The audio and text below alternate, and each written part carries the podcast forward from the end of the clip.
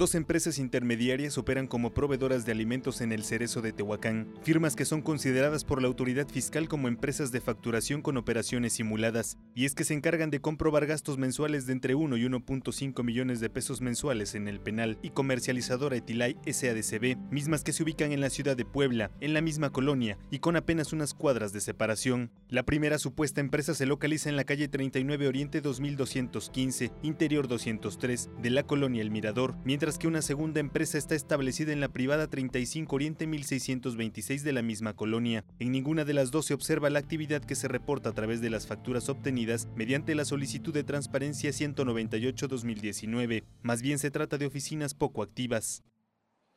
Este es el domicilio fiscal de una segunda empresa proveedora de alimentos en el Cerezo de Tehuacán y se ubica justamente aquí, en la ciudad de Puebla, en la privada de la 35 Oriente 1626. Sin embargo, como se puede observar, su actividad no corresponde a lo que se reporta en la realidad.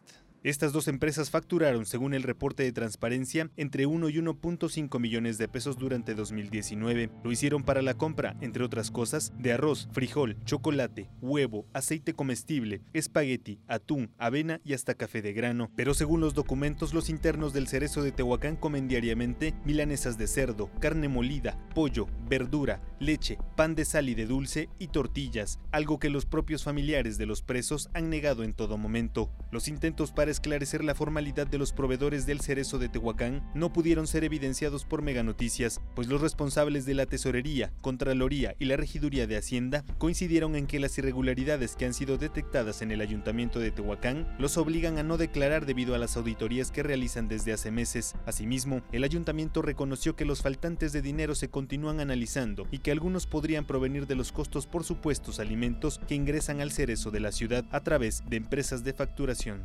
simulada. Imágenes de Shanitzer queda para Mega Noticias, Hugo de la Cruz Sánchez.